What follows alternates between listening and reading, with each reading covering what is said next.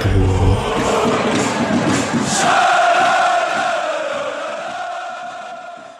Dann hallo und herzlich willkommen zur 165. Folge des Podcast Freiburg. Äh, wir nehmen auf am Tag danach, dem nach dem Spiel gegen Leipzig. Äh, und wir nach der naja, ernüchternden 3 zu 1 Auswärtsniederlage dachte ich, machen wir einfach direkt eine Zweierfolge und schalten in die Stadt, in der man gerade verloren hat, nach Leipzig. Hi Mischa, wie geht's dir denn? Hallo Julian, mir geht's okay ich hatte vor vier Wochen mal so einen positiven Corona-Test und das zieht sich ganz schön. Das ist echt eine, eine fiese Krankheit. Okay. Ja, immer noch so ein bisschen Kopfschmerzen und zu Kram.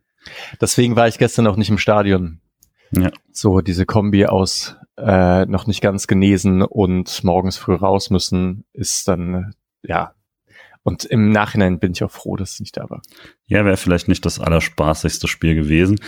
Äh, jetzt waren ja einige doch ziemlich aufgeregt nach dem Spiel gestern. Ich fürchte fast mit uns beiden haben wir jetzt nicht die emotionalste Paarung äh, rausgesucht, die da möglich war, weil ich damit relativ entspannt war. Äh, auch wenn es mich der die Szene, über die wir noch reden werden, auch geärgert hat. Wie ging es dir denn nach dem Spiel mit der Niederlage? Ich habe versucht sofort zu schlafen und das hat, hat so semi funktioniert. Schon ganz gut.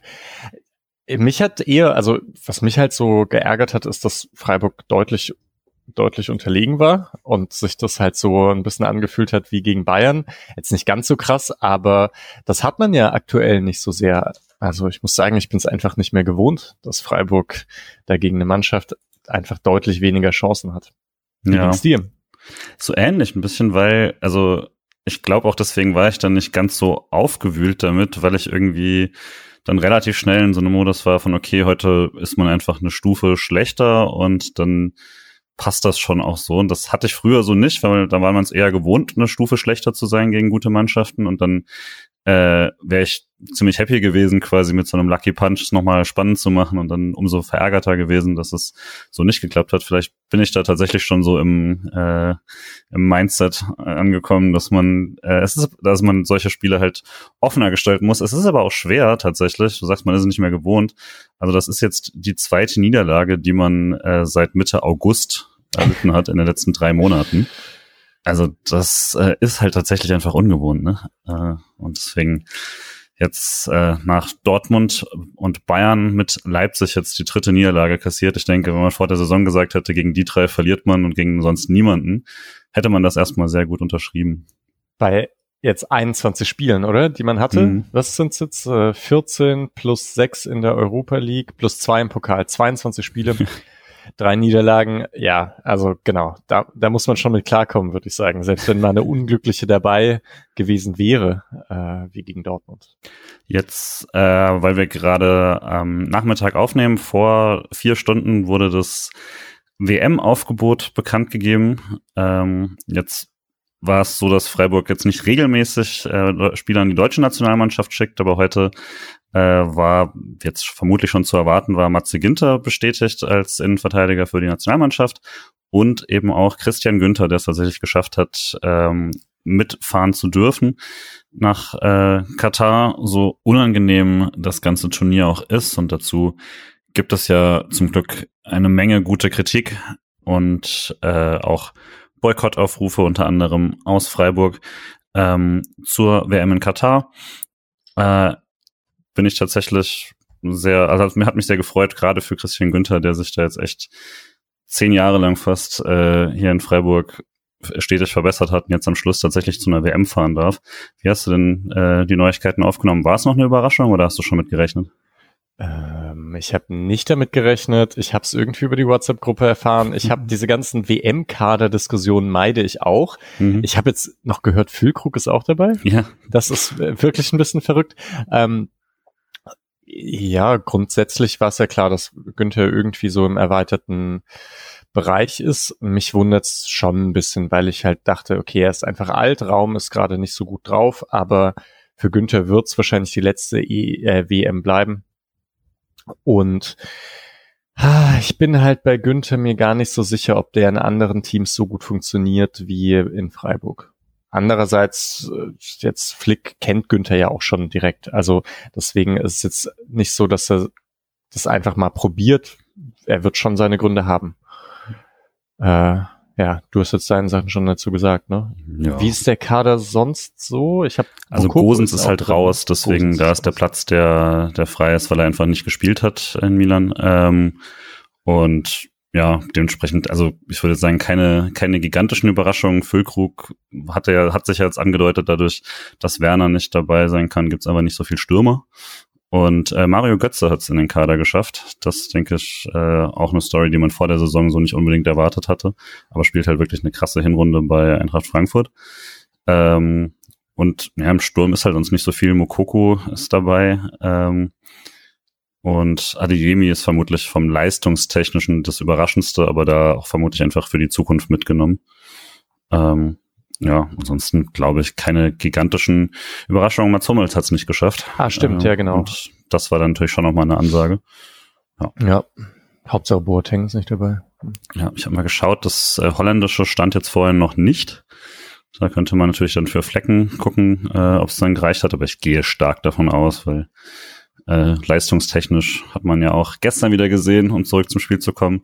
Ähm, daran wird es nicht scheitern bei ihm.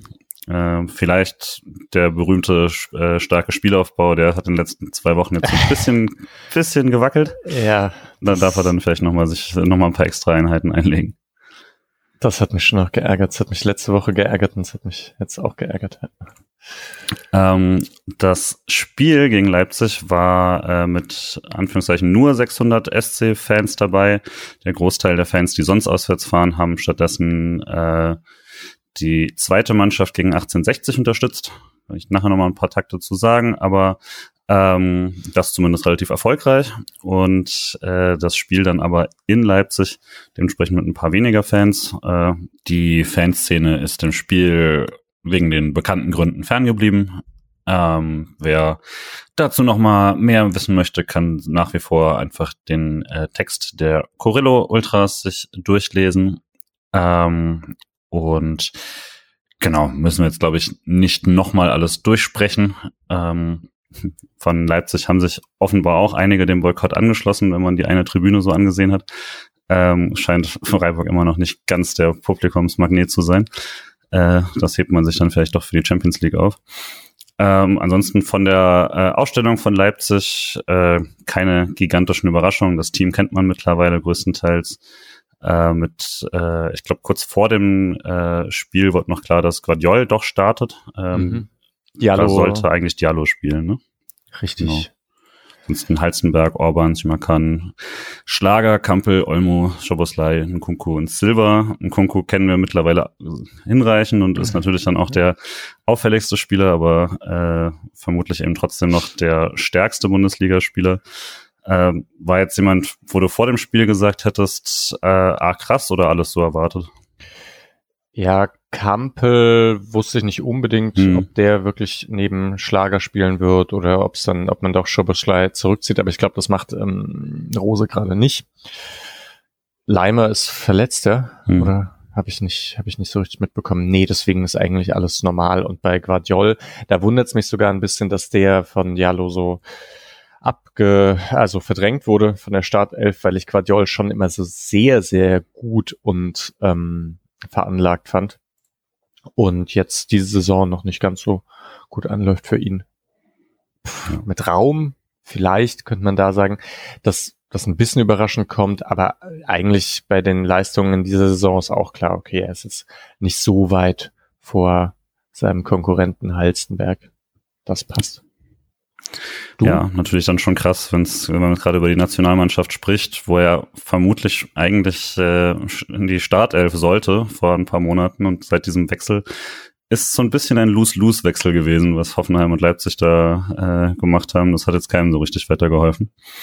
Ähm, ja, ansonsten, ich weiß gar nicht, zu Leipzig ähm, gab ja dann vor dem Spiel so ein bisschen die Diskussion, ob das jetzt nochmal besonders was auffühlt wegen dem Pokalfinale. Ich habe da ehrlich gesagt gar nicht so groß drüber nachgedacht. Wie ging's dir da? Nö, ich auch nicht. Ja, kurz irgendwie, als dann die Aufstellung rauskam, es dann 5-3-2 bei Freiburg war, dachte ich, warte mal, was nicht im Pokal auch? Hm. Äh, so, das war, das war ein bisschen in meinem Kopf, aber ansonsten eigentlich nicht so viel. Aber ja, apropos 532 von Freiburg. Mhm. Wie fandst du das, als du es gesehen hast? Ich habe auch erst ein bisschen gebraucht, um es zu verstehen und mich dann ans Pokalfinale erinnert. Ähm, ich, also erstmal auf dem Papier, so die Minuten, dann gerade so die ersten zwei Minuten, als ich dann, okay, es spielen wirklich so, ähm, hat mich vor allem halt die Doan-Rolle überrascht. Also Freiburg dann eben mit der mit einer Fünferkette hinten mit Sidia als äh, Rechtsverteidiger und Kübler als rechten Innenverteidiger. Ähm, und Höfler als zentraler Part, Eggestein rechts, Doan links in diesem Dreierkonstellation und dann äh, Jeong und Gregoritsch als die beiden Stürmer. Und da, also ich dachte am Anfang kurz, das ist so eine Flügelrotation, was Freiburg ja ganz gerne macht, aber war dann tatsächlich äh, Doan durchgehend da der linke Part. Hat's, also hast du sofort erkannt, was das sollte oder wie warst du dich? Naja, ah, stimmt. Also gut, dass du es nochmal sagst, weil als ich die Aufstellung gesehen habe, also nur die, ähm, die Liste, da dachte ich, es ist ein 3-4-3 mit mhm. Doan rechts, Gregoritsch Mitte und, Doan, äh, und Jeong links. Und dann war es aber eben gar, gar kein 3-4-3, sondern dieses 5-3-2, also dass Doan linker Achter war. Und das fand ich dann schon plausibel, einfach weil Eggestein eben rechts ist, einfach mhm. immer. Und dann dachte ich schon auch, also wenn man einen zurückzieht auf eine, auf eine Achterposition, dann Doan, weil er am defensivstärksten ist. Äh, ja, ich muss aber auch sagen, die Abstimmung Doan Günther, die hat jetzt nicht so gut funktioniert. Und da ist Jeong Günther tatsächlich das etwas bessere Pärchen, wenn man jetzt Grifo ausklammert. Mhm. Und dementsprechend Grifo eben auf der Bank zu Beginn, sieht man jetzt auch nicht gerade oft beim SC, aber das sind dann eigentlich die Rotationen, die ich viel früher schon erwartet habe und von denen ich schon eigentlich angenommen habe, dass man deutlich eher mal äh, schon ja, solche Spiele haben muss, wo dann einfach sehr ungewohnte Paarungen bei rauskamen, hat man jetzt doch deutlich weniger gemacht, als ich, als ich das äh, befürchtet habe in diesem extremen äh, sechs Wochen jetzt. Äh, und Sedia, bei, also Sedia Kübler, dann scheint schon irgendwie klar zu sein, ähm, dass man da, also dass Sedia dann der, der Rechtsverteidiger äh, ist in der Situation. Raps jetzt zum, auch schon zum zweiten Mal in dieser, äh, in dieser Konstellation. Genau. Ich denke, wirklich, das hat was mit der Kopfballstärke zu tun, hm. weil Sildilia vorne dann auch gerne mal angespielt wird auf der rechten Seite und dann, es hätte ja sein können, dass, keine Ahnung, Grigoritsch raus muss, verletzt oder sonst irgendwas, dann, dann hat man halt noch einen vorne. Äh, und ja, genau, das eigentlich dazu. Ja. Und das, was du gesagt hast mit dem, ja, also man merkt jetzt schon, es geht mit den Kräften zu Ende. Der Günther wurde ja auch irgendwann in der 60. ausgewechselt und das war, dann ist wahrscheinlich ganz gut mit Griffo, dass man ihn ausgewechselt hat. Ich glaube, bei Union zum Beispiel sieht's auch so aus, dass die es nicht mehr ganz so gut hinbekommen. Ja. Vielleicht, also anhand der ersten Minuten, ähm, da ich jetzt gar nicht so viel Szenen direkt äh, da vor Augen hatte, äh, kann man vielleicht so ein bisschen drüber reden, was da die Idee ist. Das ist jetzt auch, wie gesagt, Streich hat das jetzt ja schon mal so gemacht, natürlich dann mit anderen Spielern. Ähm, aber die Grundidee dann, äh, Patrick hat das auch noch mal geschrieben, da dass, äh, dass man eben, wenn man Schoboschlei, Kunku und Olmo hat, die da im vorderen Drittel äh, gerade eben in diesen Halbräumen so viel Gefahr für so viel Gefahr sorgen, dass man äh, da das einfach abgedeckt bekommt durch die beiden Achter und mit einem äh, Sechser dazwischen. Ähm, hat aber dann zumindest, sobald man den Ball selber haben sollte, relativ mäßig funktioniert, daraus irgendwas zu kreieren. Wie, also gerade so die ersten Minuten, wie hat sich da dargestellt?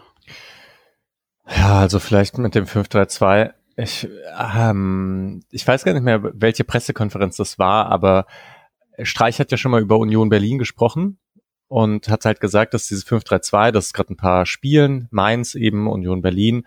Und er sagt, wenn man dort alle das richtig machen und richtig rausrücken und so weiter, dann ist die Mitte einfach dicht. Man kommt nicht durch. Und gerade bei dem Leipziger Spiel, in dem eben diese, ja, also wie du schon gesagt hast, ne, diese Flügelspieler oft gar keine richtigen Flügelspieler sind, sondern alles Richtung Zentrum geht, ist das schon eine, eine gute Idee, das eigentlich zu machen. Ich find's aber ehrlich gesagt also ich mag ja mal schöne Defensivformationen. Ich habe kein Problem damit, dass irgendwie ein, ein großes Augenmerk auf das Pressing gelegt wird. Diese 5-3-2-Formation finde ich aber wirklich auch ein bisschen langweilig, weil man bekommt vorne einfach keinen Druck drauf. Und das hat man auch immer gemerkt. Das war zwar schon so, dass gerne mal ein Achter mit raus ist, äh, beim Anlaufen. Aber sobald irgendwie die andere Mannschaft technisch sauber äh, von links nach rechts geht, dann hat man eigentlich immer nur die Chance zu stellen und muss immer darauf warten, dass der Gegner irgendwie ins Zentrum spielt und das unkontrolliert macht. Und das hat Leipzig halt einfach nicht gemacht, sondern Schlager hat sich hinten reinfallen lassen, hat dann schöne lange Bälle gespielt, eben nicht in diese Formation rein, sondern hinter die Kette und dann, ja, war es zwar ein recht chancenarmes Spiel insgesamt, aber Freiburg hat vorne keinen Druck erzeugen können. In Ballbesitz war es einfach nicht gut. Also da die einzige Möglichkeit war immer so langer Ball auf Gregoritsch und Jeong läuft durch und versucht dort dann den Ball zu bekommen. Klar kann das irgendwie mal versuchen, also funktionieren, aber meistens funktioniert es halt nicht. Doan hat versucht, isoliert irgendwie was, was zu reißen, was nicht funktioniert hat. Und dann hat man halt irgendwie zu wenig Personal vorne. Ich hatte mich auch gefragt, inwieweit das dann quasi schon so auf dem Papier hm, mitgedacht war oder wie weit dann auch einfach ein sichtbar müder Christian Günther vielleicht auch nicht ganz diese Rolle haben konnte, wenn du, also wir haben jetzt mehrfach 5-3-2 gesagt, so hat sich, finde ich, auch dargestellt. Streich besteht ja sonst eigentlich immer drauf, dass das keine Fünferkette ist. Mhm. Ähm, und ich fand schon, dass es das größtenteils halt war, weil wenn man quasi das Zentrum da so dicht hat und dann eben schnell das Spiel irgendwie wieder breit kriegen will, dann ist ja das Einfachste, dass die beiden äh, Flügelverteidiger eben so stark hochrücken. Aber das, dafür muss man erstmal eben den Ballbesitz überhaupt haben, damit sie hochrücken können. Und sie starten halt sehr, sehr tief schon immer, weil sie äh, den Raum hinten dran gar nicht öffnen wollen.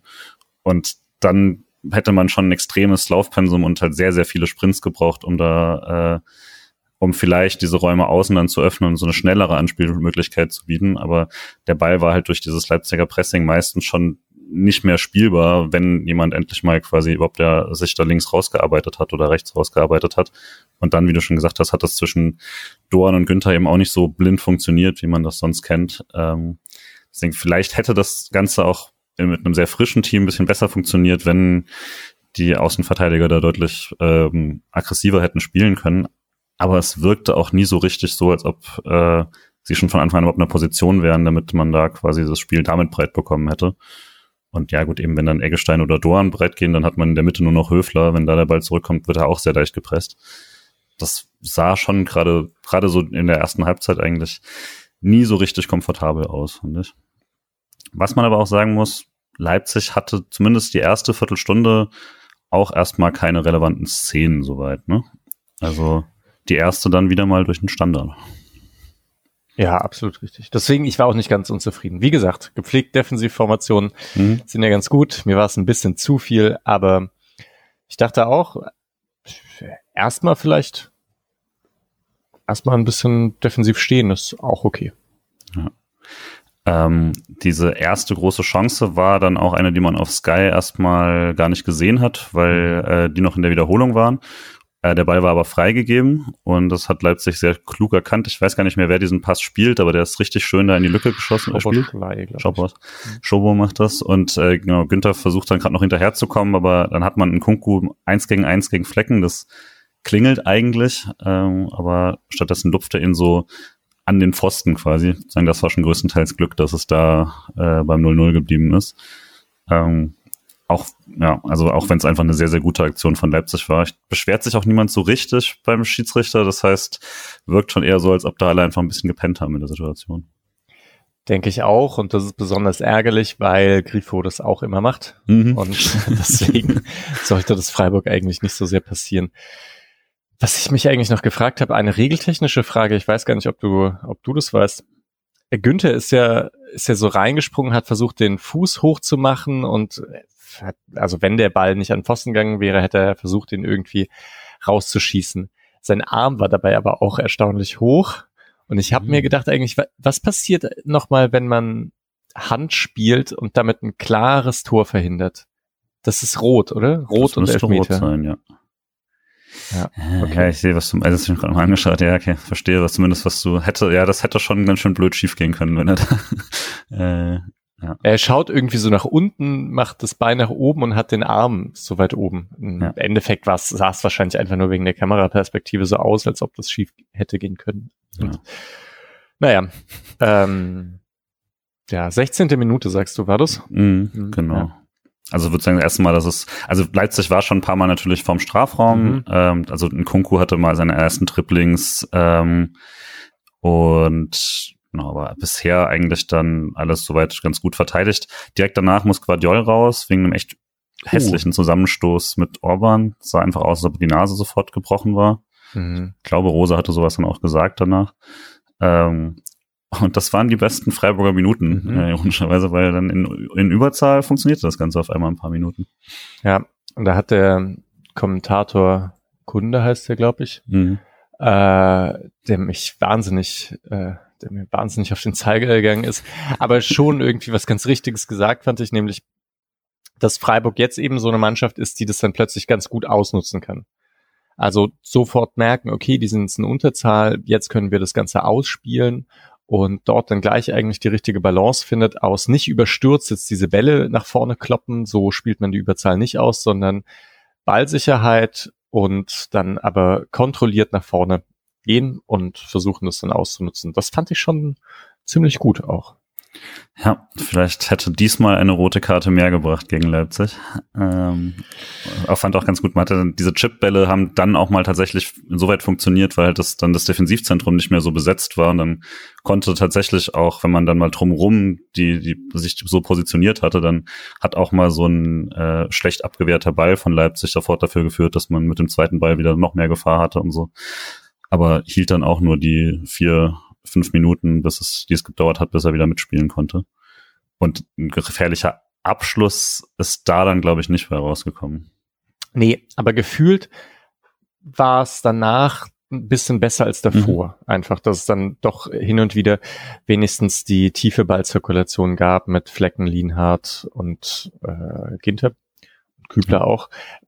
Ich dachte ja auch immer, dass man wenigstens das hat, wenn man schon mit Dreierkette spielt, dass man dann ein bisschen Ballsicherheit hinten hat. Und das klappte dann halbwegs. Ja. Also dafür, dass wir am Anfang auch ziemlich negativ waren, ich fand es auch an sich gut, dass man auch in der Phase dann immer noch sehr bemüht war, darum einen Aufbau hinzubekommen und eine Spielkontrolle sich zu erkämpfen und so. Das war nicht so, dass man schon hingegangen ist mit der Idee, wir verteidigen jetzt ein, ein 0-0. Man war dann einfach nur unterlegen in vielen Situationen im Einzelnen, würde ich sagen. Und es hat, ist dann teilweise auch nicht so aufgegangen von den Räumen her, aber man, es war schon klar, dass das alles immer noch spielerisch gelöst werden sollte. Also man hat ja jetzt nicht auf Augsburg gemacht oder so. Nee, und man kann sich ja das irgendwie auch so überlegen. Also wenn ich jetzt so, wie, wie will ich jetzt an dieses Spiel herangehen und dann denkt man, naja, ich würde schon gern tief aufbauen. Boah, aber wenn wir das nur mit Lienhardt und Ginter machen, dann wird's vielleicht schon eng bei dem Leipziger Pressing. Vielleicht brauchen wir da noch jemand Dritten. Mhm, ja, können wir schon machen. Dann ist es aber so eine Sache, wenn wir, also vielleicht sollten wir das Zentrum ein bisschen besser schließen. Okay, dann ziehen wir Doan da einfach noch zurück dann haben wir halt nur zwei vorne und dann denkt man, okay, aber jetzt fangen wir halt erstmal so an, schauen, ob wir da ein bisschen Kontrolle reinbekommen, versuchen irgendwie ein paar Standards rauszuholen und bringen am Ende andere Leute irgendwie, finde ich das auch plausibel. Und ich ja. würde auch sagen, ganz so schlecht hat es in der ersten Halbzeit nicht geklappt, weil ich fand Leipzig sau gut. Ja. Und dafür war das, das Chancen, ähm, die Chancenverteilung nicht ganz so schlimm dafür, wie gut Leipzig aktuell ist. Und diese, diese Ballmitnahme, ich weiß nicht, kommt jetzt irgendwann diese Szene mit das Schlager, ein Kunku, genau. so diesen langen Ball haut und der im Vollsprint pflückt er den Ball runter und geht einfach weiter. Das ist unfassbar. Genau, Schlager wirklich in letzter Reihe, kann sich das Ganze da angucken und schlägt dann auch einen wirklich, wirklich guten Pass auf den äh, reinrennenden Silver. Kübler lässt ihn da so ein bisschen laufen und Ginter ist dann derjenige, der quasi im, im Laufduell ein bisschen zu spät kommt, aber ist halt eigentlich vorher an, an einen Kunku orientiert. Äh, da hat es auch nicht so toll geklappt, das zu übergeben, äh, was auch immer da. Also ich weiß nicht genau, wie dann da die Verantwortlichkeiten wären, aber zumindest beginnt er bei Kübler und äh, endet nicht dort. Das heißt, macht es natürlich dann auch schwer für, äh, für Ginter in der Szene. Aber ähm, genau, also aus diesem großartigen Pass äh, wird dann kein Tor, weil äh, Silva, der nun mal einfach bei äh, Leipzig nicht, nicht genau die alte Frankfurter Abschlussstärke äh, jemals wiedergefunden hat, äh, den Ball da links am Tor vorbeihaut. War dann auch nicht mehr ganz einfach. Ginter macht's ihm da und drängt ihn noch so ein bisschen ab. aber vielleicht kann man dann mal über kurz über Schlager reden. Der hat schon ein richtig gutes Spiel gemacht. Nicht nur äh, mit solchen Pässen, generell fand ich auch so, sowohl im Aufbau als auch dagegen. Äh, Patrick hat so ein bisschen die Leimer-Rolle genannt aus dem äh, Pokalfinale, die er da immer wieder eingenommen hat. Ich habe das Pokalfinale seitdem nicht mehr gesehen, deswegen keine Ahnung, habe ich nicht mehr so gut im Kopf. Ich, Schlager ist, ist richtig gut, der war halt bei Wolfsburg schon richtig, richtig gut. Und das war, also als der Transfer da bekannt wurde, habe ich auch gedacht, das passt schon. Das, und zwar ähm. halt mit und gegen den Ball ist Schlager richtig gut. Ja, Freiburger Seite gab's, ich glaube kurz davor sogar, gab's nur eigentlich dieses äh, Dribbling, was Doan da mal sehr, sehr gut macht, aber dann das Abspiel verpasst, äh, wo er irgendwie sich durch drei Leipziger durchtribbelt, aber dann will er natürlich noch den vierten nehmen. Äh, und kurz danach äh, macht, kriegt, bringt äh, Gregoritsch den Ball so zu Jeong und der macht dann so einen Drehschuss, aber das war alles das war Keine. der einzige Schuss, glaube ich, in der ersten ja. Halbzeit. Ne? Also das war alles ziemlich harmlos. Ähm, Henrichs hat nochmal eine Schusschance so mhm. knapp vorbei, nachdem auch, fand ich, Höfler da nicht so nicht so wach aussieht. Da wird dann einmal richtig durchgepasst und, und äh, schon hat Leipzig da wieder äh, einen relativ guten Abschluss. Und ja, aber ansonsten, also ich habe aus der Phase dann danach, so nach der ersten halben Stunde, nicht wirklich was bis zur ähm, 38. wo Flecken die erste Monsterparade ah. rausholt. Ah, Flecken Monsterparade? Da war äh, Ecke, glaube ich, äh, Orban köpft dann, äh, köpft aufs Tor und Lienhardt fälscht den so ab. Ja. Aus vier Metern, abgefälscht aufs kurze Eck und Flecken holt den mit so einem Reflex da unten raus. Das war super spät zu sehen. Äh, der Ball kommt zum Glück nicht extrem hart, aber also liegt eigentlich sofort, nachdem er es sieht, waagrecht in der Luft. Ähm, und das war eigentlich ein sehr, sehr schöner Reflex. Der hat äh, Freiburg da drin gehalten. Das wäre so ein richtiges Kacktor gewesen, wenn der ins kurze Eck fällt. Und der hätte aber genau gepasst. Ich dachte auch am Anfang, Flecken wäre gar nicht mehr dran gewesen, sondern Lien hat den direkt an den Pfosten abgelenkt. Aber ja, das war auf jeden Fall ein sehr starker Reflex. Also, sollte sich damit eigentlich auch das Nationaltor verdient haben. Ähm, und direkt danach versucht Leipzig noch mit einer direkten Ecke. Die hat dann äh, nicht, nicht funktioniert, aber sah gefährlich aus. Auf jeden Fall. Ich bin mir nicht sicher, ob Flecken da da gewesen wäre. Der war ziemlich weit weg auch. Schon, schon ganz gut. Auch wieder so eine Sache, was mich wundert, dass das passieren kann, weil Grifo das auch manchmal macht.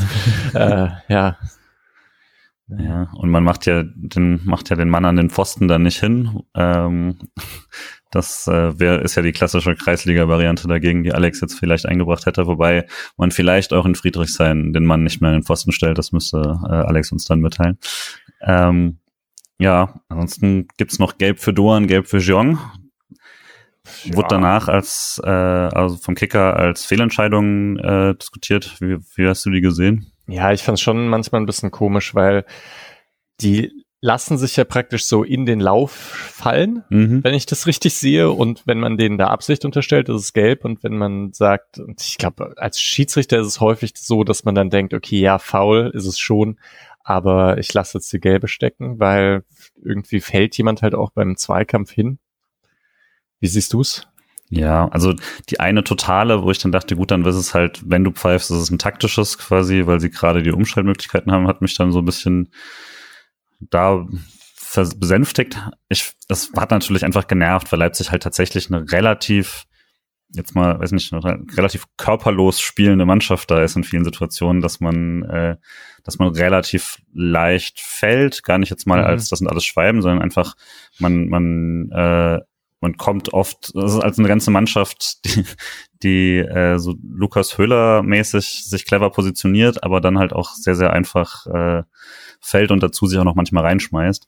Ähm, und das, das nervt dann immer so ein bisschen, wenn man das Gefühl hat, der Schiedsrichter belohnt das mehr, als er vielleicht sollte, weil es gibt auch durchaus Schiedsrichter, die das dann sehen, einfach sagen, okay, jetzt pfeife ich es erst recht weniger, mhm. was mir persönlich dann natürlich rechter ist in so einer Situation.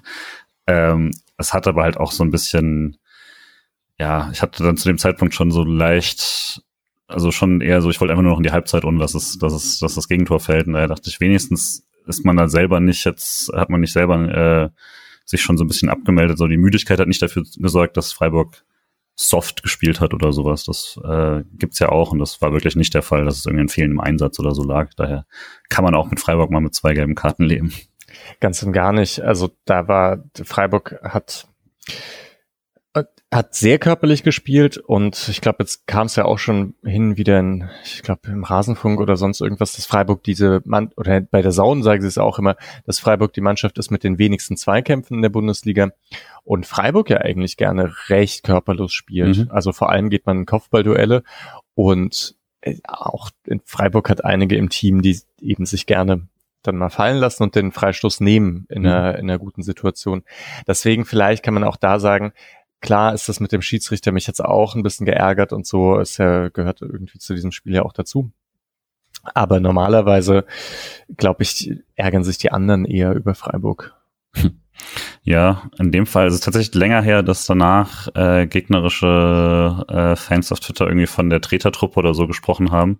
Das kannte man sonst früher halt, vor allem dann, wenn es irgendwie so mal, wenn man ein richtig gutes Spiel gegen so Leverkusen oder Dortmund hatte und dann auch mal richtig dagegen gehalten hat und es halt so eine Defensivschlacht wurde. Das ist ja jetzt überhaupt nicht mehr, wie man in den letzten Monaten gespielt hat.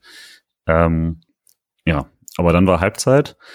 Äh, Streich nach dem Spiel hat, hat das als seinen Fehler bezeichnet, da nicht radikal gewechselt zu haben. Ich hatte da gar nicht so groß mit gerechnet, auch wenn ich so natürlich ein bisschen gehofft habe, weil man das dann immer als äh, wenigstens macht man irgendwas versteht, aber oft sind es ja auch so Detailanpassungen, die dann total gut funktionieren können. Hast du mit irgendwas gerechnet, dass sie, dass sie größer wechseln? Nee, hatte ich eigentlich nicht.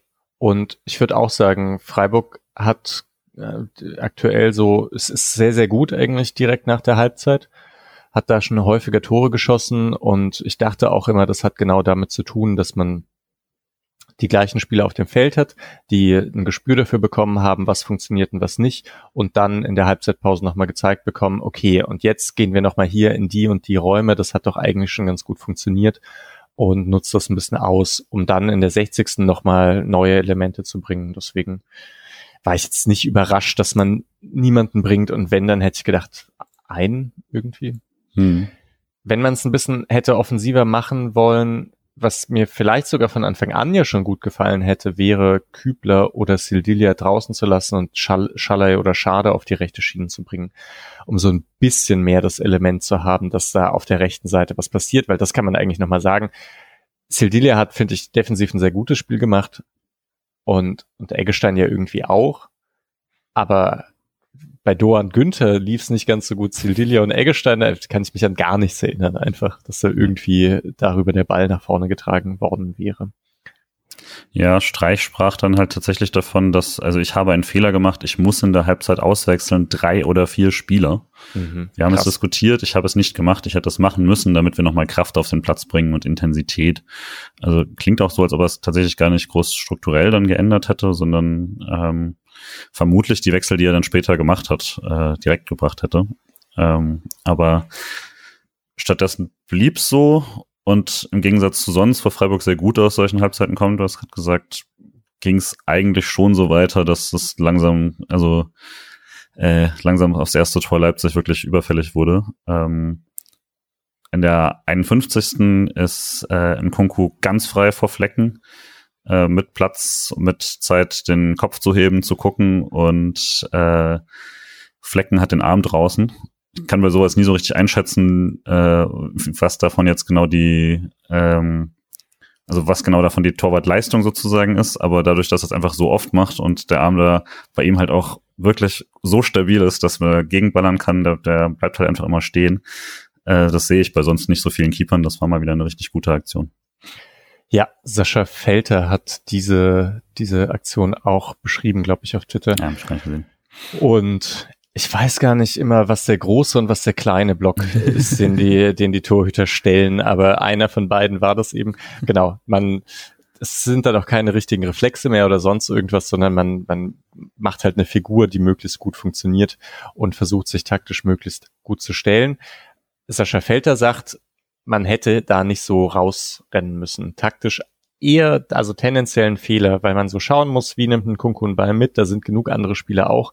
Der Winkel ist nicht perfekt und eigentlich interessant, weil Flecken gehört nicht zu den Torhütern, die, die überstürzt rausrennen. So. Nee, war aber in der ersten Halbzeit ja auch schon so, dass das da ziemlich aggressiv gemacht hat, ähm, mhm. in den 1 gegen 1 Sachen. Ähm, vielleicht ist es dann aber auch tatsächlich sowas, wenn du sagst, okay, die Leute, die so eine starke Technik haben, die treffen mhm. den eh, wenn sie, äh, wenn ich ihnen auch einen blöden Winkel quasi gebe, so Jeong-mäßig der Schuss vor letzte Woche, den trifft den Kunku vermutlich halt auch fast jedes Mal. Ähm, dass es da vielleicht sogar mehr Sinn macht, das bisschen aggressiver zu gestalten, ich weiß es nicht. Äh, die Szene hat leider nicht so lange gehalten, also während man noch Flecken gelobt hat, hat er direkt einen richtig schlechten Abschlag. Ähm, und das in war jetzt auch Mitte das zweite halt. Mal, ne? Ja. Ist, ich glaube, es ist sogar das dritte Mal, dritte oder? Mal. Weil, also in, in zwei Spielen, mhm. gegen wen hat Freiburg letzte Woche, äh, letzte Woche gespielt?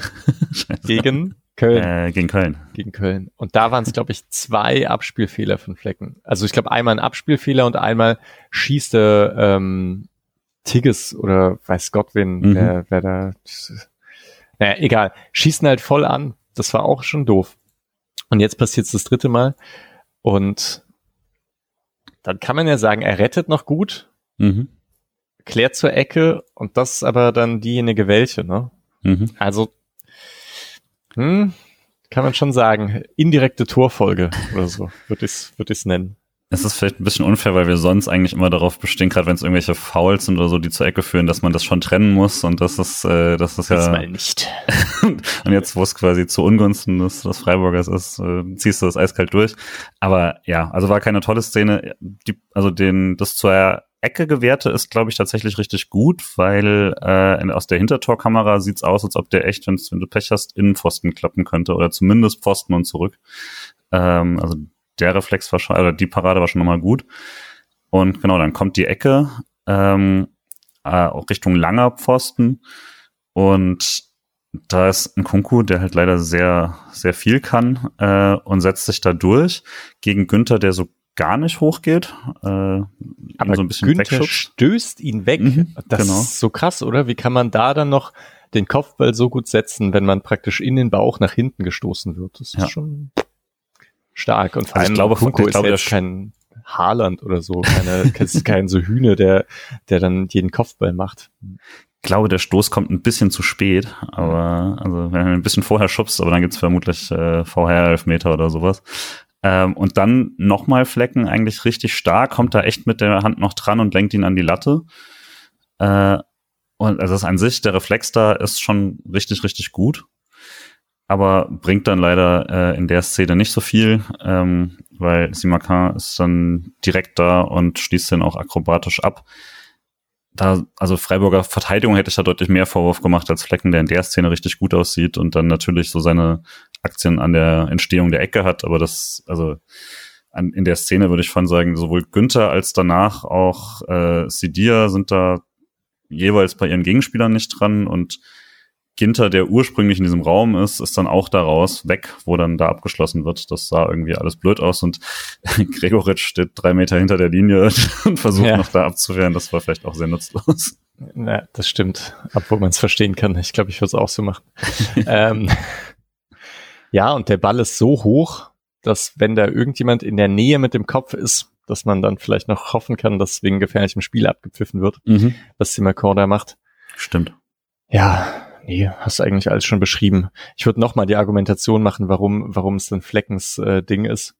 Weil er macht ja den Fehler und dann hat er diese tolle Parade, wie du sagst, und lenkt ihn zur Ecke ab. Und da sagt man, denkt man eigentlich, na, da hast du deinen Fehler wieder gut gemacht. Wenn aus der Ecke dann aber das Tor fällt, dann ist es vielleicht doch wieder, na, dann hat man seinen Fehler halt doch nicht gut gemacht, sondern vorher hatte man selber Ballbesitz und dann es ging tot raus.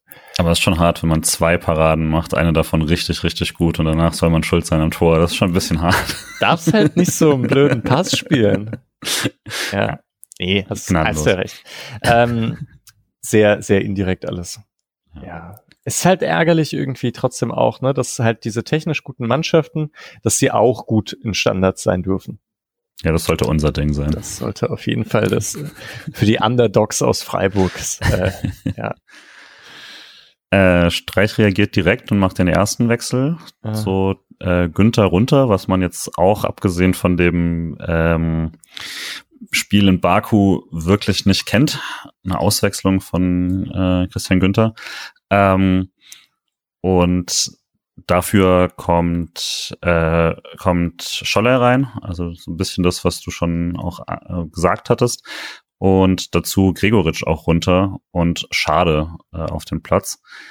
Ich habe leider nicht so ganz sehen können, ob das dann, äh, also wie direkt man sich aufstellen wird, weil eine Minute später fällt schon das Tor. Aber es wäre dann einfach quasi äh, Kübler der linke, äh, linke quasi Wingback gewesen und äh, Schaller der rechte und Schade der, der Stürmer oder wie hat das, oder andersrum? Ja, ich glaube. Also am Anfang dachte ich auch, jetzt wird umgestellt auf 4-2-3-1 mhm. und dann war Schaller aber so tief, dass ich dachte, nee, ist schon, ist schon noch 5-3-2. Nur als ein bisschen offensiver. Ja, aber offensichtlich waren die noch nicht richtig da auf dem Feld, weil dieses, ich hatte, also vielleicht liegt es dann auch wieder an, an meiner Perspektive vom Sehen her, dass ich erstmal alles ordnen muss und während ich ordne, wer wo spielt und welche Formation das ist, fällt das Gegentor. Das muss ja für die Mannschaft gar nicht gelten. Die werden schon wissen, wie sie da gespielt haben oder ja. gewusst haben, wie sie da gespielt haben und sich nicht ordnen müssen. Äh, ja, schon dober Doppelschlag einfach. Mhm. Das war bisschen frustrierend. Ich hatte schon sehr auf Abseits gehofft. Ich weiß nicht. Hast du es sofort gesehen, dass es. Nee. nee, also dadurch, ich war erst noch wirklich noch überrascht. Ich war die ganze Zeit am Spieler gucken, wer jetzt wo steht und sowas und dann plötzlich fiel es schon. Kübler ist halt deutlich zu weit vorne in der Situation quasi, also will damit mitspielen und nach dem Ballverlust orientiert er sich ziemlich langsam nach hinten erst und dann ist da äh, sehr, sehr viel Platz für Schoboslei und der spielt einen großartigen Pass auf den Kunku und dann ist es halt, da, ab dem Zeitpunkt kannst du nicht mehr viel machen. Ähm, dann war dieses, also es war ein toll gespieltes Tor. Also der, die direkte Weiterleitung schon vorher von Silva ist richtig gut und der Pass ist super und der Abschluss ist super. Ähm, einzige eigentlich ist wirklich vorher Ballverlust. Da sollte so halt nicht ganz so einfach sein und dann steht man da einfach noch überhaupt nicht. Keiner ist irgendwie äh, macht da relevant schon zu und ja, vor allem, vor allem halt das Kübler da so zehn Meter weg, das hilft natürlich nicht. Aber ja, war dann schon noch einfach stark, ne? Ja. Das war's. Und klar, also vielleicht dann doch in der Richtung, dass Freiburg halt nach vorne spielen wollte danach und dann sofort in den ersten Gegenangriff läuft. Weil ja, Leipzig hat schon mehr Platz als davor. Das kann man schon sagen. Und dann hatte ich das Gefühl, jetzt ist es rum. Ja, also es wirkte wirklich wie so komplett die Luft rausgenommen. Ähm, Freiburg reagiert nochmal personell, bringen Höhler und Grifo rein für Jeong und Doan und wirkte alles dann ziemlich überhastet zu dem Zeitpunkt. Danach hatte Leipzig nochmal so ein paar Chancen auf Chancen direkt danach, die auch echt nicht ungefährlich aussahen und dachte schon so, boah, jetzt Hauptsache, man kriegt das Spiel erstmal ruhig und macht sich jetzt hier nicht alles kaputt, tordifferenzmäßig und vielleicht kriegt man ja so einen Lucky Punch. Und ähm, also äh, Silver hatte, glaube ich, noch mal so eine richtig gute Abschlussgelegenheit, Flecken wieder da und so. Also da sah es jetzt nicht danach aus, dass Freiburg noch mal irgendwie kontrolliert was macht. Auch so vom Spielerischen hätte ich jetzt gesagt, war da jetzt nicht erkennbar, dass Freiburg noch mal auf den Ausgleich drängt oder so. Ja, oder man konnte eben sehen, was passiert, wenn Freiburg versucht, ja. richtig mitzuspielen. Dann, dann ist echt ein sehr offener Schlagabtausch, bei dem man den kürzeren zieht. Außer Lukas Kübler. Ja, der bekannteste äh, Abschlussspezialist des SC Freiburg schlägt wieder zu.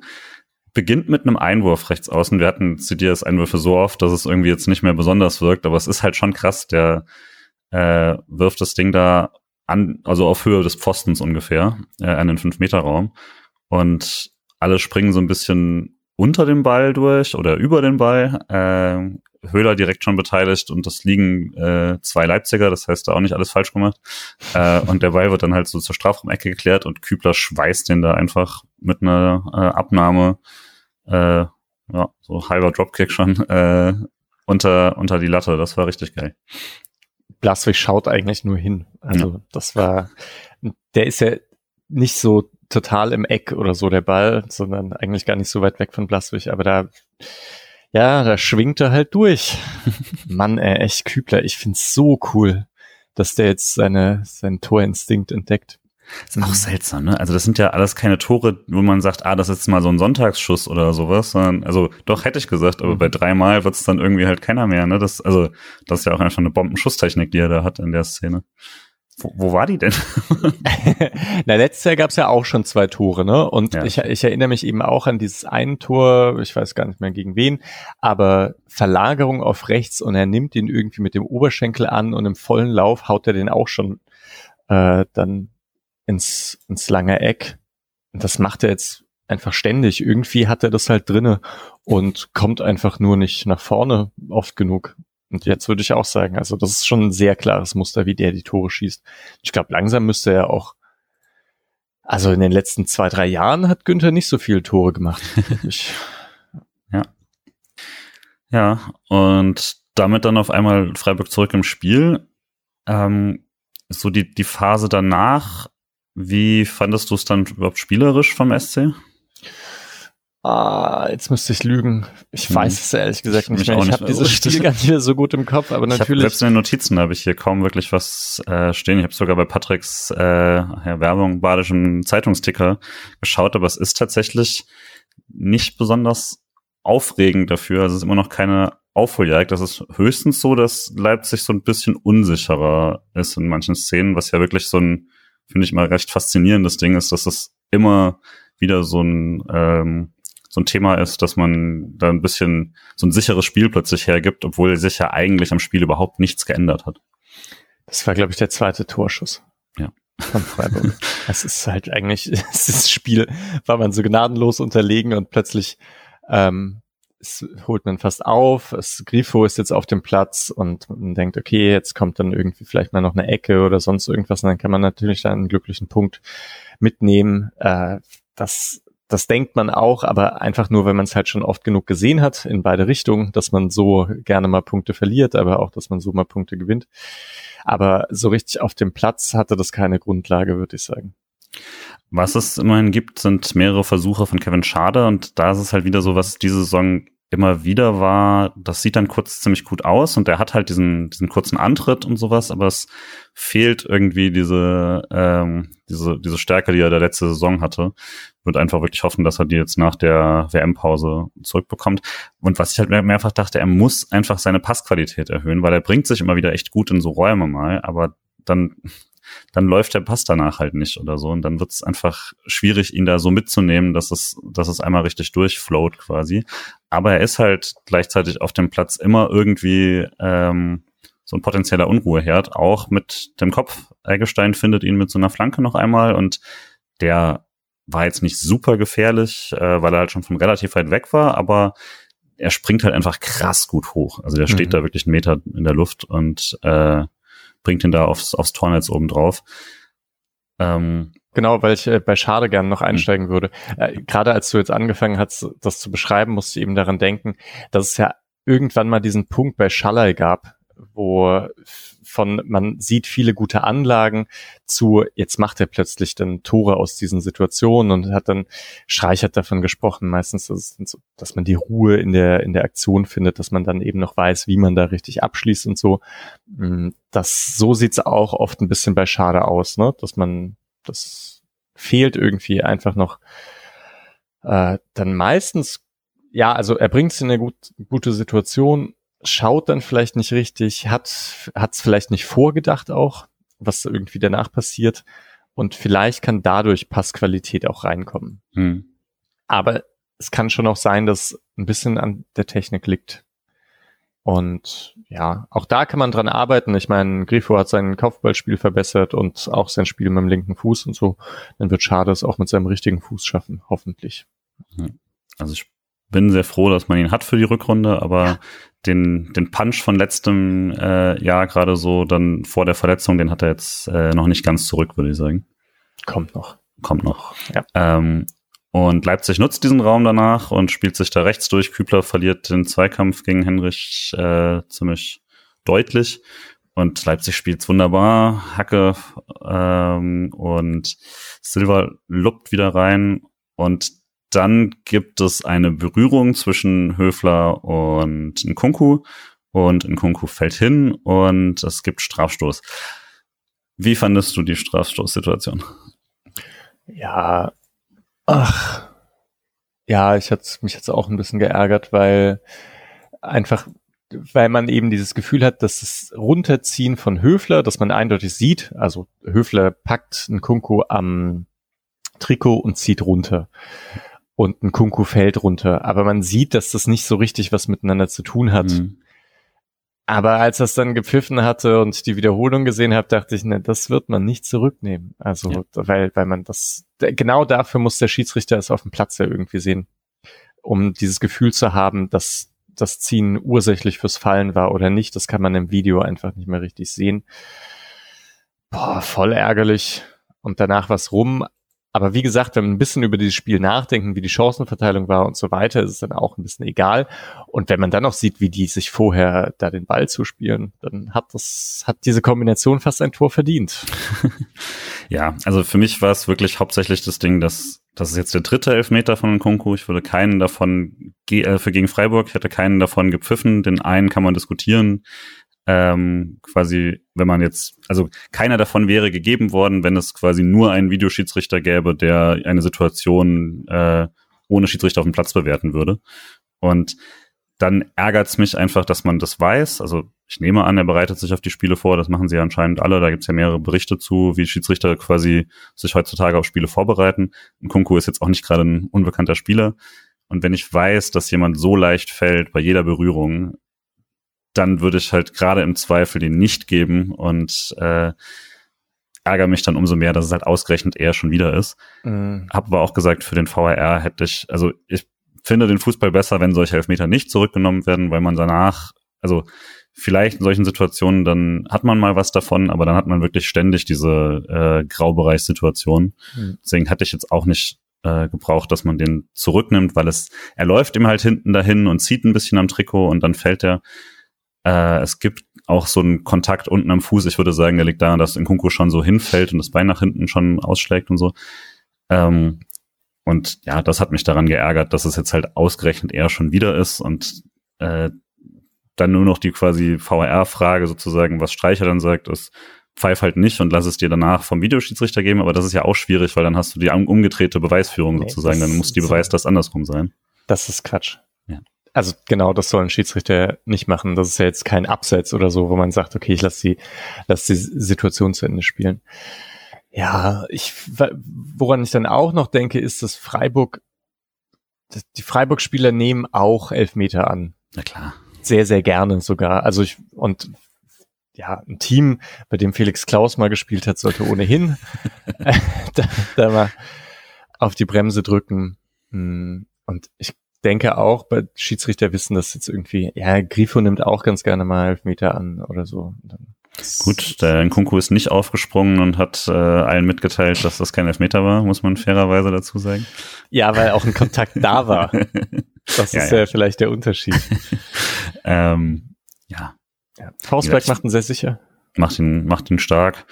Ähm, hatte da, aber ab dem Zeitpunkt war es dann auch rum. Also es war halt dann die Spielentscheidung, die macht es natürlich dann noch mal ein bisschen ärgerlicher, weil es dann, äh, weil es jetzt, weil, also dadurch, dass es so ein krass überlegenes Spiel von Leipzig war, ist halt das eine Tor nach einer blöden Ecke und das andere Tor nach einem, ähm, Patrick hat es als 20 Prozent Elfmeter bezeichnet. Das fand ich eigentlich ganz schön, weil das reicht mit, das ist vielleicht eine ganz gute äh, Prozentzahl zu sagen, gut, dann hat der VR damit nichts zu tun und äh, ich würde ihn trotzdem nicht geben, sozusagen. Mhm. Ähm, und dann hat man immer so das Gefühl, ah, das, das hätte gar nicht sein müssen, aber wie du sagst, von, also von der Chancenverteilung ist es, glaube ich, keine Frage, dass 3-1 ein korrektes Ergebnis ist, aber halt erstmal.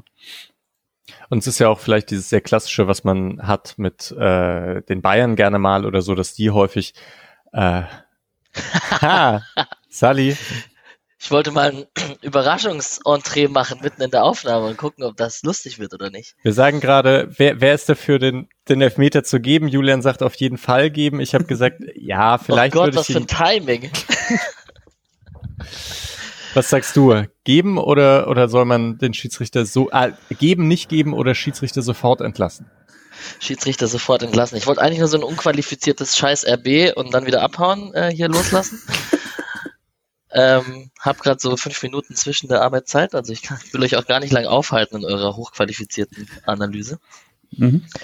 Aber ja, äh, nicht geben und wenn es eine klare Fehlentscheidung ist, dann kontrollieren lassen, oder? Wäre besser.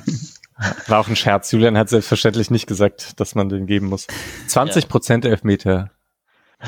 Zu wenig, um zurückzunehmen. Mit VAR ist die Meinung hier. Was hast ja, du zurücknehmen, okay. oder? Äh, ja, es reicht mir nicht. Aber hättest du gesagt, VR muss, muss den auch, muss quasi sagen, der ist kein Elber? Bei, bei Nkunku ja. ja. Also, ich finde, man kann dann noch in, also bei Werner, Nkunku und, keine Ahnung. Lukas Höhler hat auch eine Zeit lang keine Elber mehr bekommen. Oder so. Oder wer war's? Doch auch. Ja. Also, vielleicht sollte, vielleicht gibt es so eine Blacklist an Spielern, die man die Schwalbenkönige der Liga und da gehört Nkunku auf jeden Fall dazu. Okay, Alles ich lasse euch wieder alleine. Mach's gut. Hey, okay, dann frohes Schaffen. Scheiß RB. Scheiß RB. Tschüss. Ciao.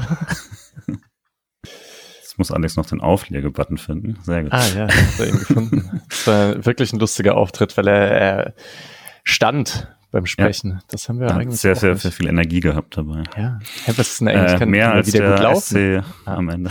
Ja. äh, ja, letzten Minuten. Ich weiß nicht, ob du noch irgendwas hast. Ich habe eine größere Szene noch, dass äh, ein Leipziger liegt und Freiburg spielt weiter. Ich würde sagen, absolut zu Recht, weil hm. äh, der Schiedsrichter hat das zu unterbrechen und sonst niemand, aber andersrum hätte man sich vermutlich aufgeregt.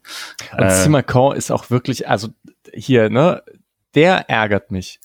Weil das ist so ein Heißsporn erstens, der, der gerne mal irgendwelche Leute angeht und dann, und der liegt auch gerne und so. Ich weiß nicht. Bei Kunku, ich habe eigentlich auch nicht diesen, diesen Neymar-Hass, den viele haben, und ich habe es bei Nkunku auch nicht so. Das sind Spieler, die kriegen schon ordentlich auf die Socken und sie nehmen es halt auch an. Ich finde es jetzt nicht toll oder will es nicht rechtfertigen oder so, aber das ähm, bringt mich nicht dazu, dass ich denen nicht zuschauen kann und äh, das genießen kann, was die machen. Ich finde es schon eigentlich meistens ziemlich, ziemlich gute Spieler. Simakon ist mir noch nicht gut genug dafür für hm. den, das Level an, wie der mich aufregt. Da muss es, genau, da muss so ein Qualitätsaufregungsbalance äh, geben. Ja. Ja, und Schade macht es dann tatsächlich gut, trinkt mhm. da in den Strafraum ein, bringt den Querpass und Schaller verpasst ihn ganz knapp. Das hätte jetzt vermutlich auch nicht mehr gereicht, um da nochmal eine richtige Aufholjagd zu machen, aber es wäre nochmal ganz fun gewesen äh, für die letzten Minuten, aber blieb dann einfach beim 3 zu 1. Ich denke, wir haben jetzt oft genug gesagt, die äh, Niederlage geht soweit in Ordnung. Ich war danach jetzt eben auch nicht besonders extra traurig drüber, weil ich dann auch einfach das Gefühl hatte, gut, man muss auch mal einfach die klar schlechtere Mannschaft sein. Es wäre gruselig, wenn es es gar nicht mehr gäbe. ähm, und dann, ja, war es so rum. Jetzt hat man äh, immer noch Platz drei in der Liga und steht ja jetzt nicht gerade schrecklich da und hat schon direkt wieder das äh, Spiel gegen Union oh, vor der Brust. Das wird so nervig. Das ist nämlich dann die Frage, wie man das, wie man das noch hinbekommt. Aber es wirkt jetzt schon so, als ob man langsam echt die Kräfte nicht mehr hat. Und dann äh, ist vielleicht echt gut, dass bald endlich diese Pause kommt. Ja. Genau. Haben wir noch Spieler, über die wir nicht wirklich gesprochen haben äh, vom SC? Nochmals Sildilia, da geht's halt weiter, weiter, weiter, dass er einfach ein fester Bestandteil dieses Kaders wird und das ist cool. Boah, aber sonst habe ich eigentlich nicht so viel. Ich fand Eggestein gerade in der ersten Halbzeit richtig gut, weil er halt Olmo überhaupt nicht ins Spiel hat kommen lassen. Stimmt. Das Aber war gut. Vielleicht liegt es halt auch an Olmo, das ist immer so schwer zu sagen. Ne? das stimmt. Ja. Aber ich meine, dann, dann staubt er das einfach, das Lob einfach so ab, ist ja auch mal okay. Ja. Und das kann man bei Doan, Doan hat ja insgesamt jetzt gerade eine Phase, in der er nicht ganz so effektiv ist. Defensiv immer noch sehr, sehr griffig und gut. Hm. Echt, dass ich das mal gesagt habe? Als, als der transferiert wurde, habe ich gleich in den WhatsApp-Chat geschrieben, ja, äh, cooler, cooler Zocker, aber defensiv ja nicht so. Also mhm. Das war natürlich vollster Quatsch. Ja. ja kleines Klischee vielleicht, dann, dass man sich selber aufgesessen ist. Äh, nee, wegen Bielefeld. Ich glaube, da hatte er so ein bisschen so eine Art Lücke Bacchio-Rolle von damals Düsseldorf, ne? Einfach gerne vorne rechts gestanden und dann die coolen Aktionen gemacht und nicht so eingebunden in die Defensivarbeit. Ja. ja. Äh, diese Kübler-Linksverteidigerrolle hat nicht so toll funktioniert, würde ich sagen, in der halben Stunde. Tor? die Rolle, nicht das, nicht seine Leistung. Äh, sozusagen insgesamt auf dem Platz wieder alles in Ordnung, sonst auch aber äh, ist schon ein bisschen, da, wenn man, wenn man Sique sogar schon für diese Backup-Rolle eingeplant hat und dann ist er nicht mal dafür da oder nicht mal im Kader ist, das ist natürlich schon schade, dass er dann nicht mal die Situation dann bekommen kann. Aber ja. ja Ansonsten. Ja, aber äh, ich weiß nicht, ich glaube, du kannst nicht so rausnehmen, dass er als Linksverteidiger das Tor geschossen hat. Ja, aber es ist ja nach, also es ist jetzt nicht unbedingt aus, aus einem äh, es ist nicht unbedingt aus einer Situation gefallen, die nur er von links hätte machen können, oder? Naja, es ist ein Einwurf, er rückt ein, ja, um abzusichern. Klassische linke Schienenrolle-Position nach dem Einwurf von rechts, würde ich sagen. Ja, weiter vermutlich auch von rechts werfen, scheißen können, hätte nur keiner so guten Einwurf geworfen. Ne? Das ist natürlich das. Ja, stimmt. Ich könnte halt den nicht ganz so weit gebracht. Mm, ja, genau. Pff, ansonsten, also wenn wir so langsam übergehen zu Spiele des Spiels, hätte mhm. ich fast also ich tendiere ja schon irgendwie ein bisschen zu flecken, weil er halt fantastisch gehalten hat. Mhm. Und dann ist aber eben diese, dieser Fehlpass, der mich so geärgert hat. Deswegen gehe ich mit Kübler. Alright. Äh, ich nehme Flecken, weil ich den, weil ich den äh, Prozess vom Resultat ein wenig trennen möchte, um quasi etwas mischermäßig zu sein. Und ich sonst auch wirklich einfach keinen hab, den, dem ich jetzt so unumfänglich was geben möchte. Kübler sieht halt sowohl beim 2-0 als auch beim Elver davor nicht so toll aus auf der linken Seite. Hm. Ähm, aber ja, klar, der Fleckenpass war dann schon auch stark mitbeteiligt am, am Tor. Äh, Patrick nimmt ebenfalls Flecken mhm. und äh, ja, wenn man bei 3-1 den Torwart wählt, dann war es einfach nicht die beste Mannschaftsleistung, kann man vielleicht sagen, so oder so. Eggestein wäre halt viel zu unauffällig gewesen, ne? Mhm. Aber ich dachte, vielleicht hat den, ja, Sofascore hat den Nachflecken auch. Ja. Ja. Stimmt, ja. Ja, ansonsten hätte ich zu dem Spiel schon gar nichts mehr. Puh, nö, ich auch nicht. Ja. Voll ärgerlich. Ähm, die restlichen Segmente bleiben kurz, äh, weil es jetzt bei den äh, Leihspielern ist nicht so viel passiert, ähm, da es jetzt die deutsche, englische Woche war. Ähm, bei Nürnberg äh, muss ich gerade tatsächlich gucken. Er hat Tempelmann durchgespielt, äh, aber da habe ich nichts von gesehen ähm, und hat immerhin die Kickernote 3. Nett. Ansonsten äh, weiß ich tatsächlich jetzt nicht so viel. Äh, für den SC relevanter ist die anderen Mannschaften. Die zweite Mannschaft hat ähm, mit viel Fanunterstützung im Dreisamstadion gespielt, wo ausgerufen wurde, äh, statt nach Leipzig zum Heimspiel gegen 1860 zu kommen genau wie am Wochenende bei den Frauen mal wieder miserabler Einlass mit wieder ungefähr zwei Ordnern wohl, also einen langen, langen Schlangen davor. Ich verstehe tatsächlich nicht so ganz, wie man das hinbekommt als Verein, wenn es Online-Tickets gibt, wo jeder weiß, wie viele Leute kommen. Ähm, aber äh, naja, also davon abgesehen sah es sehr gut aus. Es gab eine äh, größere Pyro-Show nochmal auf Nord, die man jetzt so auch nicht so oft gesehen hat. Ähm, und äh, der SC war eigentlich, würde ich sagen, von die Stunde, die ich dann sehen konnte, bis es losgeht, auch äh, durchgehend besser. Der startet direkt mit einem 1-0. Hast du was gesehen vom Spiel? Ich habe die Zusammenfassung gesehen. Mhm. Dieses, also von daher sah es aus wie eine sehr, sehr überlegene mhm. Leistung. Und dieses Tor von Lars Kiel ist äh, fast noch schöner als von Kübler. Ja, also Fernsch äh, Fernschuss da links oben in den Winkel gehauen. Das war richtig, richtig gut. Äh, ich glaube, Löwen hatten so eine große Chance relativ direkt danach und ansonsten äh, hatte, hätten Vermey hätte machen können, äh, Stark hatte nochmal eine Chance und so. Äh, Kehl hat in der zweiten Halbzeit irgendwann nochmal eine Mega-Chance aus so fünf Metern, die er nicht macht, die habe ich noch gesehen. Mhm. Abseitstor, äh, glaube ich, auch. Ne? Abseitstor noch, ja. Und äh, stattdessen macht's Mika Bauer, was mich sehr gefreut hat und der auch beim Kicker Spieler des Spiels geworden ist mit 1,5. Und ähm, hat auch ein ordentlicher Flachschuss, den er da rausgehauen hat. Und äh, ja, hätte, also 2-0 schon eher zu wenig als zu viel. Das sah richtig gut aus, sah auch aus, als ob das eine schöne Party war für alle Leute, die da waren. Äh, hat mich sehr gefreut. Und also das ist jetzt schon echt krass, wie gut man halt in dieser Liga steht, weil 1860 war halt vorher auf den Aufstiegsplätzen. Mhm. Und Freiburg wäre jetzt tatsächlich ein, äh, also würde aktuell aufsteigen, ja. wenn das denn möglich wäre. Schon krass. Und mich wundert das ein bisschen, weil ich finde jetzt eigentlich die einzelnen Spieler gar nicht mehr so krass wie letzte Saison. Also letzte Saison Voll. war eben Weißhaupt unten. Schade war ja am Anfang auch noch unten. Hm. Ähm, und hat da ja dann seinen Durchbruch geschafft, nachdem er irgendwie dann so drei Tore gegen Dortmund 2 geschossen hat oder sowas. Oder zwei Tore, glaube ich. Ähm, und jetzt kommen zwar hin und wieder mal häufiger, glaube ich, als letzte Saison Spieler von der ersten Mannschaft runter, aber größtenteils sind es einfach die und ich weiß nicht, ich meine, so ein Guttau oder ein Kehl, die sind schon gut auf jeden Fall für die dritte Liga, aber die haben jetzt nicht dieses, dieses Potenzial von Schade Weißhaupt oder so.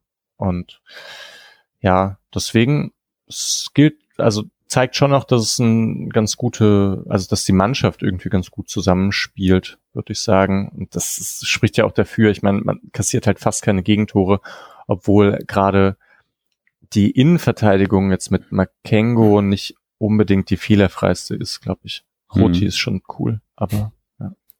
Spricht halt auch sehr für Thomas Stamm, ne? Also mhm.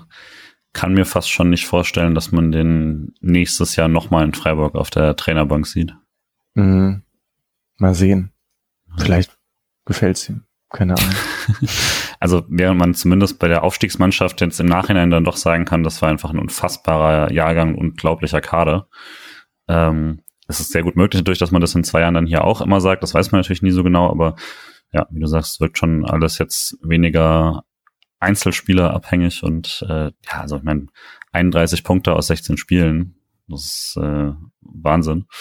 Ich glaube, Bayern Zweite wurde ja mal Meister der Dritten vor paar Jahren, aber ähm, sonst, also ich hätte, also ich hätte schon nach vor der Saison nicht mehr damit gerechnet, dass man äh, auch nur im oberen, in der oberen Tabellenhälfte ist. Ich dachte, es wird ein schwieriges Jahr. Ja. Mhm. So Richtung, also Klassenerhalt irgendwie halt versuchen. Ich würde sagen, der ist schon fast durch, noch nicht ganz, aber äh, die 40-Punkte-Party kann man sehr, sehr früh schon feiern. Ja, und dann ist ja vielleicht auch noch so, keine Ahnung, gegen wen Freiburg dann in der Europa League spielt, aber es kann dann sein, dass man vielleicht äh, nicht so viele, nicht mehr so viele ein Leute einsetzen muss und dass dann Röhl und Wagner regelmäßig unten spielen und so. Das ist ja eigentlich, vielleicht muss man da sagen, Röhl, Wagner und Engelhardt sind drei Spieler, bei denen man sich schon vorstellen kann, dass die Bundesligaspieler werden relativ schnell auch. Und das ist das Herzstück, aber die spielen ja eigentlich ganz, also nicht durchgängig bei Freiburg 2, sondern ich weiß gar nicht, wer dann, also ja, andere halt. Ne? Ja. Und wenn die da nochmal regelmäßig hinkommen. Ja, und wenn wir schon bei Nachwuchs sind, dann kann man vielleicht auch nochmal erwähnen, dass der SC äh, gleich dreimal vertreten war bei den zwölf Preisträgerinnen und Preisträgern der Fritz-Walter-Medaille, nämlich äh, mit Noah Atubolu ähm, beim Jahrgang 2002 und äh, mit Robert Wagner beim Jahrgang von 2003 von den äh, Männern und bei den Frauen ist Cora Zikai ähm, gewählt worden für den Jahrgang 2004. Deprimierende Zahlen. Aber ja. Ich habe aber übrigens auch gesehen, dass Robert Wagner, da stand dann drunter bisherige Vereine auch und der kommt wohl aus, aus dem schönen Lahr. Hm? Ah, und ich erinnere mich halt gar nicht mehr, wo ich als, also in welchem Verein ich damals gespielt habe. Ich glaube halt nicht in der Spiel, bei der Spielvereinigung, sondern Ach, aber ich weiß es echt nicht mehr, weil ich habe, ich bin dann gewechselt irgendwann mit, mit 11, 12 bin ich weg vom, vom Fußball. Hm. Ja. Ich dachte zu hören äh, Verein, aber nee, tatsächlich nicht. Erstmal zum Tischtennis. Ja. Ähm, und genau, apropos Korazikai, die Frauen haben ja Länderspielpause, aber spielen da jetzt eigentlich ein Doppelspiel gegen die USA, ist der Plan. Da wäre Janina Minge dabei. Das steht jetzt so ein bisschen auf der Kippe, weil das eine Spiel ist in Fort Lauderdale, Florida, und da ist ein Hurricane. Das wird man sehen müssen, ob die spielen können oder nicht. Ähm, das andere Spiel ist, glaube ich, in der, ist in der Red Bull Arena bei New York. Deswegen gehe ich davon aus, dass es da weniger ein Problem ist. Aber mal gucken, ob die Spiele stattfinden. Genau, ansonsten äh, geht's in der ähm, dritten Liga dann ja erstmal weiter. Da spielt man dann gegen Elversberg, den Spitzenreiter, am Samstag.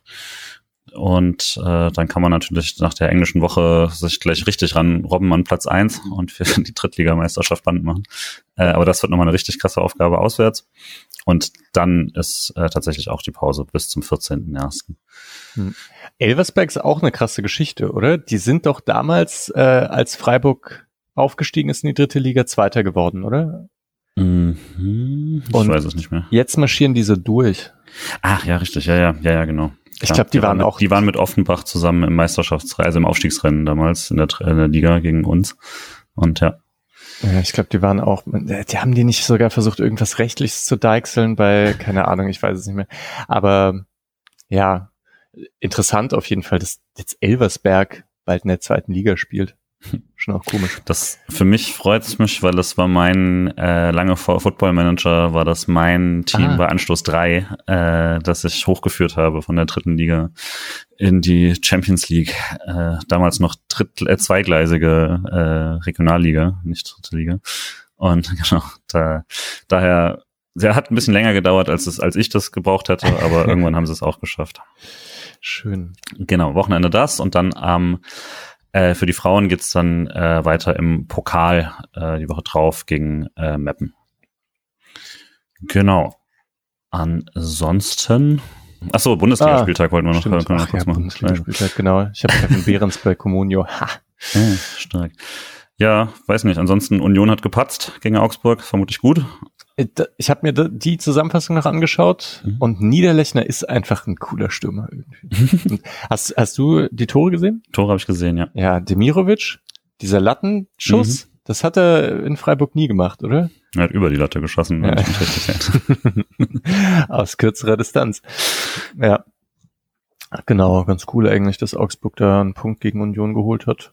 Passt halt irgendwie, ne? Also was, was könnte der größere, also das Union Augsburg passt irgendwie, dass das ein Unentschieden endet, auch wenn Union schon besser war, aber halt dann auch nur individuell irgendwie.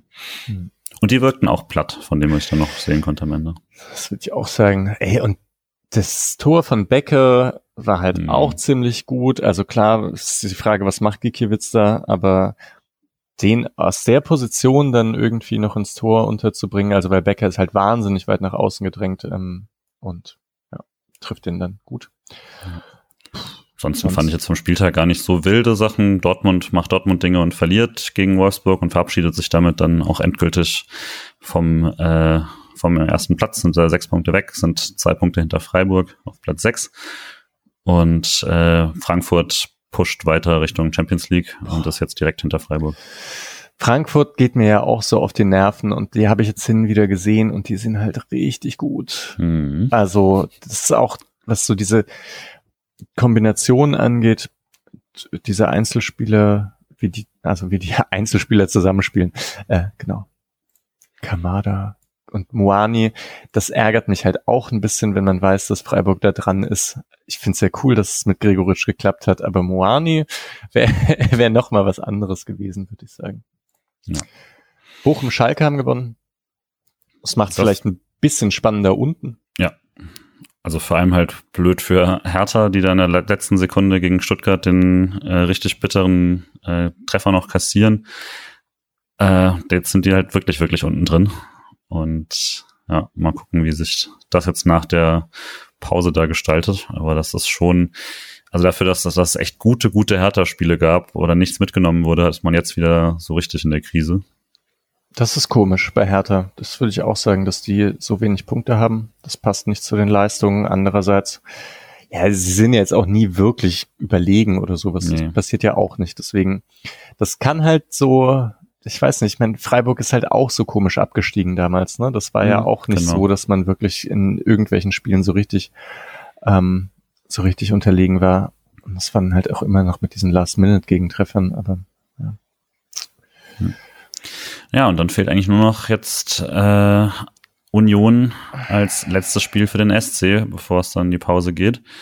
Ähm, ist jetzt nicht gerade der Lieblingsgegner, ich glaube, das ist fair zu sagen. Äh, hat man sich immer, immer schwer getan, aber es ist dann auch wirklich der, das letzte Spiel. Vielleicht kann man es da jetzt nochmal anders gestalten und man hat vermutlich dieses Jahr mehr spielerische Möglichkeiten, als man das lange hatte. Aber bisher setzt Streicher ungern auf die Möglichkeiten, wenn man dafür mal bestraft wird gegen Union. Was erwartest du von dem Spiel? Ich glaube, du sprichst schon die große Frage an. Versucht man gegen Union irgendwie zu spielen? Und Streich hat das ja, ah, bei dem, bei dem Groß-Podcast hat er gesagt, mhm. das war diese Sache mit dem 5-3-2, da spricht er davon. Und er hat gesagt, ja, wir, wir wollten halt trotzdem gegen Union spielen und dann haben wir 4-1 verloren. Und wir wollten es trotzdem so machen, aber war halt eigentlich auch blöd im Endeffekt. Und deswegen glaube ich fast, er macht es dieses Mal nicht. Vielleicht gibt's einfach nochmal das 5-3-2 hm. mit leicht anderer Besetzung. Ich weiß nicht, was ich, was mir lieber ist. Ich glaube, es wird mich auch total nerven, wenn man so sich auf diesen Schlagabtausch einlässt, auf diesen Defensivschlagabtausch und da halt einfach schlechter ist als Union und dann das Ganze 1-0 verliert. Mhm. Das wird, das wäre schon richtig bitter. Aber noch bitterer fände es wahrscheinlich schon noch, wenn man ins offene Messer rennt. Was, was hättest du denn gerne? Boah, also so allein am Ende jetzt dieser Mini-Hinrunde, das jetzt hinter Union zu sein, würde mich so ein bisschen ärgern, einfach von der Art, wie die, äh, wie dann so die letzten Wochen verlaufen sind bei Union. Aber also eigentlich muss man echt froh sein, wenn man einen Punkt holt gegen Union, finde ich, als Freiburg immer, weil es so schwierige Spiele sind. Und es wirklich einfach so ein bisschen das Kryptonit oft ist für das, was Streich da machen möchte. Ich wäre ja ganz happy eigentlich mit einem 1-1, auch wenn ich natürlich dann, wenn das Spiel losgeht, mehr will, aber ähm, ich bin noch nicht so überzeugt, dass das gut laufen wird. Ja, ich auch nicht. Ich sag trotzdem 1-1. 1-1 ist ein guter Tipp. Ja. Alright. Ähm, Patrick sagt 4 zu 1 für den, für den SC und Alex sagt 3 zu 0. Ja. Bin ich ganz sicher, aber ich meine, wir haben auch Union schon mal vor Corona so geschlagen, aber das war auch ein komisches Spiel, von daher. äh, gehen wir einfach mal mit Optimismus da rein, finde ich gut. Wir beide waren jetzt vielleicht schon so ein bisschen, äh, bisschen down auf diesem Spiel, weil ich ja immer noch sagen würde, mein, das, äh, das ist ja alles extrem gut, was der SC macht. Von daher, mhm. so richtig enttäuschen kann man mich jetzt eh nicht mit damit.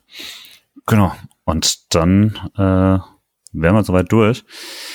Dann nochmal danke für an dich und äh, dir noch einen schönen Abend. Ja, danke äh, auch an dich und dir auch einen schönen Abend. ciao, ciao. Tschö.